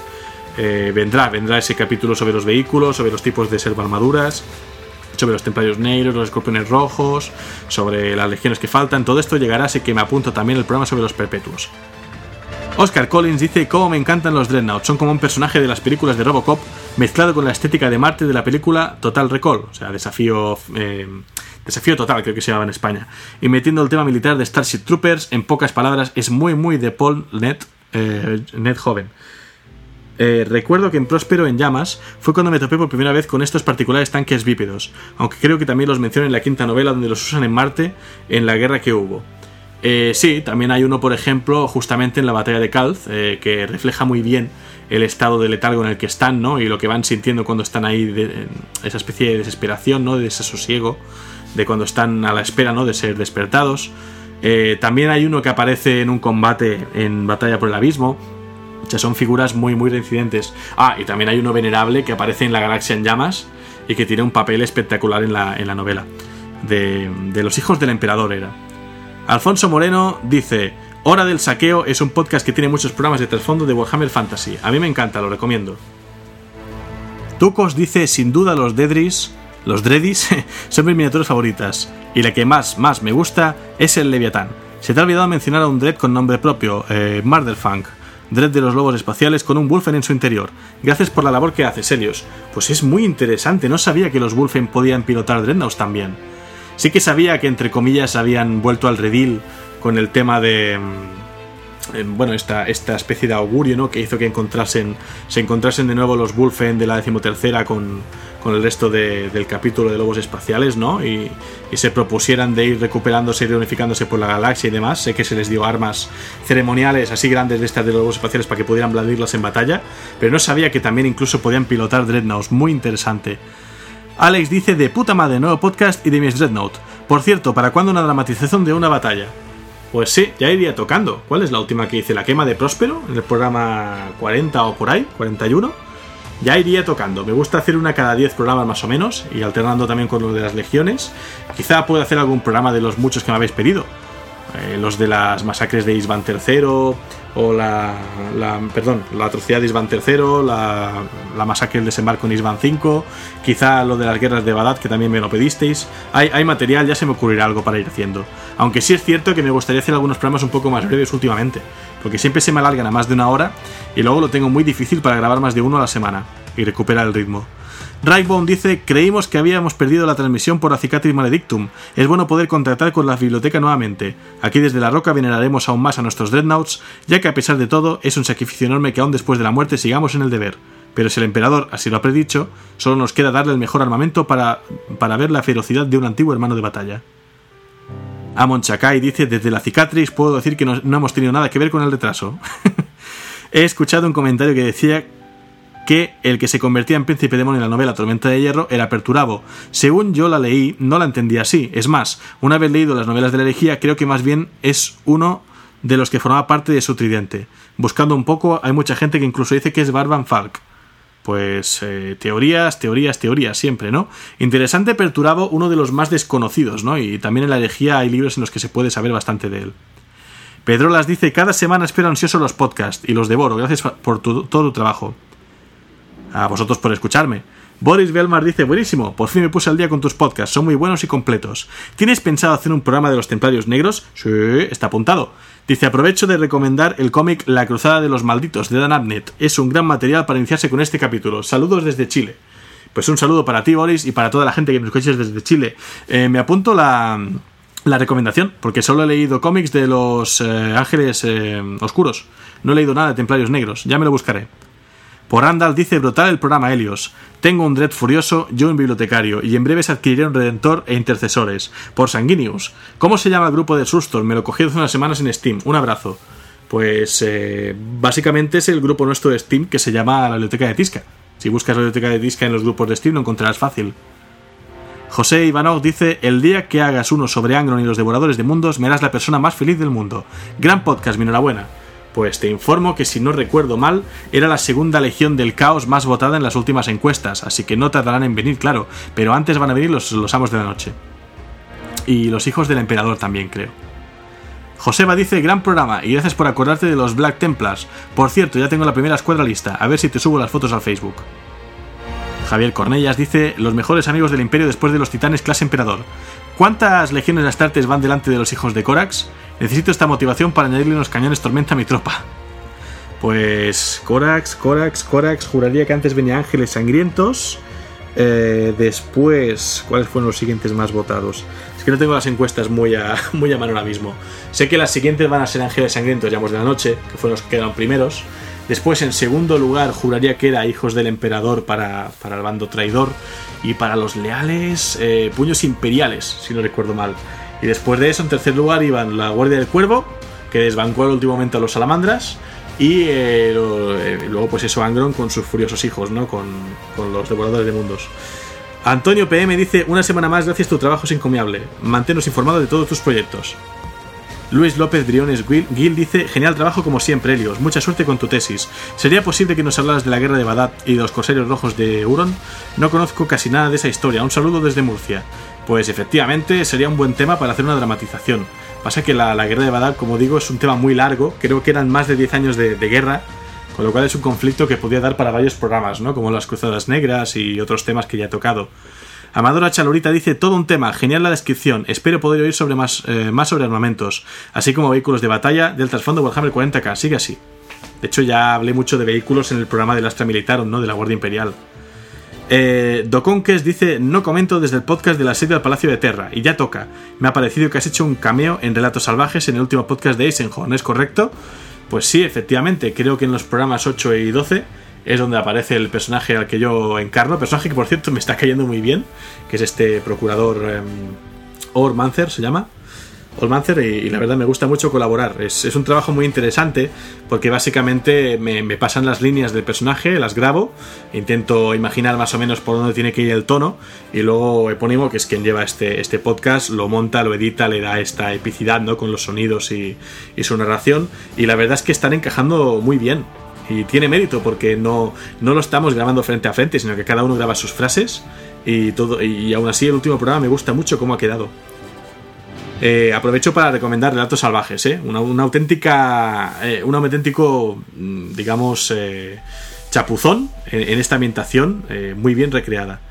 Javi Durán dice, increíble podcasterios, a ver si ahora con la salida de los mini caballeros imperiales podéis hacer un podcast de los caballeros imperiales. Pues podría apuntarlo también, es un tema interesante. Quizá habría que hacer un podcast sobre titanes y otras máquinas así del estilo. Eh, Beckett dice: Enhorabuena por el podcast, consigues un contenido totalmente épico. Para mí, que soy fanático del trasfondo de 40k, es básico cada semana. Y por último, Epónimo dice: Quiero aclarar a Amadora Chalorita que el personaje principal, así como la acción de Xenos, si es que se refiere a la novela de Nanan dramatizada en el podcast Ratos Salvajes, son del cuadragésimo primer milenio. Muy buen programa sobre los Dreadnoughts, Helios. Sí, claro, tiene que serlo, porque la Inquisición sale después de la herejía de Horus. Y como digo, recomiendo, recomiendo este podcast. Hasta aquí los comentarios, gracias a toda la gente que me sigue, me escucha y me comenta por iVoox por iBox, kiosco de podcast online. Ya me queda poquita voz hoy después de dos programas, pero bueno, hago lo que puedo. Nada, recordar que sigue en marcha el Waha Warhammer Wall con 32 asistentes por ahora. Parece que la cosa se ha estabilizado. Esta semana nos ha apuntado más gente. En primavera ya empezaremos a ajustar las fechas y a pasar lista. Así que ya sabéis, si estáis interesados, todavía sin compromiso, eh, decidlo. Apúntame al WAG, que a mí también me interesa visitar Warhammer World con vosotros. Y esto será seguramente este verano. Recuerdo también el grupo de Steam, ahora con canal de chat de voz en Discord donde podéis chatear, eh, hablar por el chat de voz, organizar partidas y torneos de los juegos que queráis. Últimamente tanto el Sustorm con los mods como el Evermintide nuevo están funcionando bastante bien, parece. Y nada, no me enrollo más. Espero que os haya gustado mucho este programa 54. Como digo, voy a tratar de hacer programas un poco más breves, al menos los dos próximos que haga, porque si no se me va mucho y así no voy a volver a recuperar nunca el de la semana que me salté y otros que he ido perdiendo por el camino. Muchas gracias a todos por vuestra paciencia, también por los que me habéis dado ánimos y sobre todo los que estáis pues disfrutando y compartiendo este proyecto que como ya sabéis va sin ánimo de lucro, simplemente por amor, por pasión por este universo, ¿no? Y me alegro muchísimo de que esté funcionando tan bien, de tener vuestro feedback casi siempre, o sea, 99,9% siempre cosas positivas, eh, las críticas también como veis las encajo y muchas de hecho han modificado el formato, pero bueno, muchas gracias a todos vosotros, eruditos y eruditas, por escucharme y os espero aquí la próxima semana con más tema, más trasfondo y más Warhammer 40.000. Hasta la próxima.